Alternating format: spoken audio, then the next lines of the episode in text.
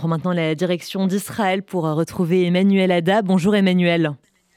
Bonjour Margot, bonjour à tous les auditeurs. On commence Emmanuel par le triste anniversaire qui arrive, à savoir les 100 jours de captivité pour les otages israéliens aux mains du Hamas.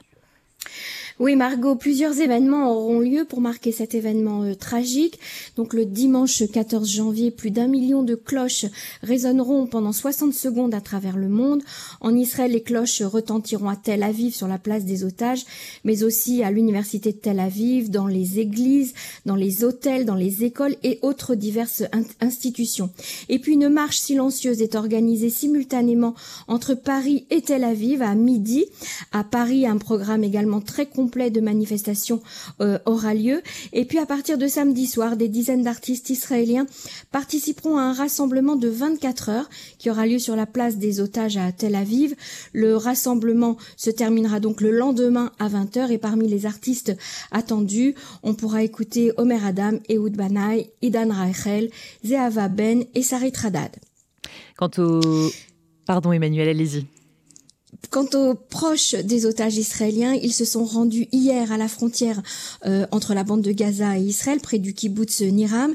Ils ont utilisé de grands haut-parleurs puissants pour envoyer des messages d'amour et de courage vers le territoire palestinien dans l'espoir que leurs proches euh, les entendent.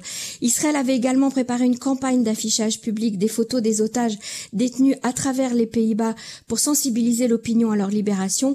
Cette campagne a été organisée dans le cadre des poursuites judiciaires intentée contre Israël devant la Cour internationale de justice.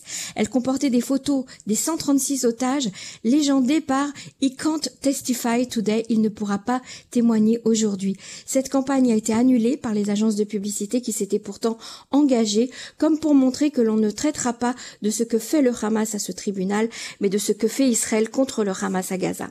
Et puis des tentatives de négociation, toujours pour parler euh, des otages, sont en cours. Selon le New York Times, le Qatar étant pour avec le Hamas pour fournir des médicaments aux otages.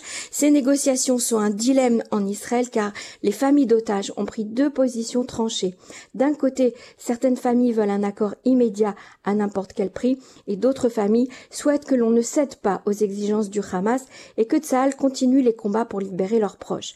Tsahal euh, mène des opérations spéciales dans le Sinaï, au Soudan, en Libye pour empêcher que les chefs du Hamas ne se déplacent avec les otages vers l'Égypte, le Liban ou en Iran, ce qui serait une situation euh, catastrophique et les États-Unis opèrent de la même manière de leur côté.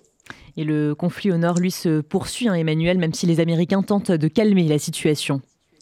Absolument, suite aux, alertes pardon d'hier qui ont retenti dans les régions de Kiryat Shmona et de Margaliot, des roquettes, des dizaines de roquettes ont été euh, lancées à travers euh, le territoire, dont trois ont été interceptées. Un projectile a touché un bâtiment de Kiryat Shmona sans faire de victimes. Euh, la municipalité de Kiryat Shmona a d'ailleurs annoncé que des impacts de roquettes ont été recensés dans toute la ville, dont un dans une école et un autre dans un immeuble. Le, le reste Hezbollah affirme avoir mené cinq attaques sur le nord d'Israël euh, cette semaine. Dans ses déclarations, le Hezbollah affirme avoir lancé des missiles et d'autres projectiles sur des positions militaires israéliennes. Les médias libanais, quant à eux, font état de plusieurs frappes israéliennes sur le sud du Liban. Aujourd'hui, 45% des Israéliens veulent une offensive de Tzal au sud Liban contre le Hezbollah. Et la bataille est quant à elle plus discrète dans les territoires de Cisjordanie, mais pourtant elle a bien lieu, Emmanuel. Des réservistes de l'unité d'élite d'Ouvdevan et des agents de la police des frontières ont opéré dans le village de Djaba au nord de la Cisjordanie. Ils ont éliminé un haut responsable du djihad islamique palestinien qui était recherché. Un très grand nombre de forces de police sont entrées également hier soir dans le quartier de Chouafat à l'est de Jérusalem. Des affrontements et des arrestations ont eu lieu. Et enfin, Emmanuel, pour euh, terminer, à Gaza, l'offensive terrestre touche à sa fin. Selon le porte-parole de Tzal, nos forces dans la bande de Gaza approchent de la fin de la dernière phase de la guerre, mais Israël continuera à procéder à des éliminations ciblées. Il n'y aura plus de conférences de presse quotidiennes du porte-parole de Tzal, mais deux par semaine. L'armée a découvert des documents dans un tunnel de Gaza à Khan Younes, prouvant que les otages y ont été détenus. Ce, ce tunnel se trouvait en plein cœur d'un centre de la population civile. 92% des Israéliens souhaitent l'immigration volontaire des Palestiniens de Gaza vers d'autres pays. Merci beaucoup Emmanuel Ada pour toutes ces précisions. À la semaine prochaine et, et très bon week-end à vous Emmanuel. Shabbat shalom à tous.